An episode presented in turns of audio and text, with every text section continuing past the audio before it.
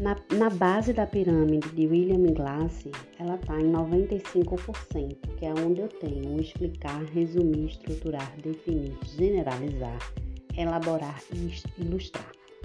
Na segunda parte da pirâmide, que é os meus 80%, eu tenho escrever, interpretar, o expressar, revisar, identificar, comunicar, ampliar, demonstrar, praticar e diferenciar.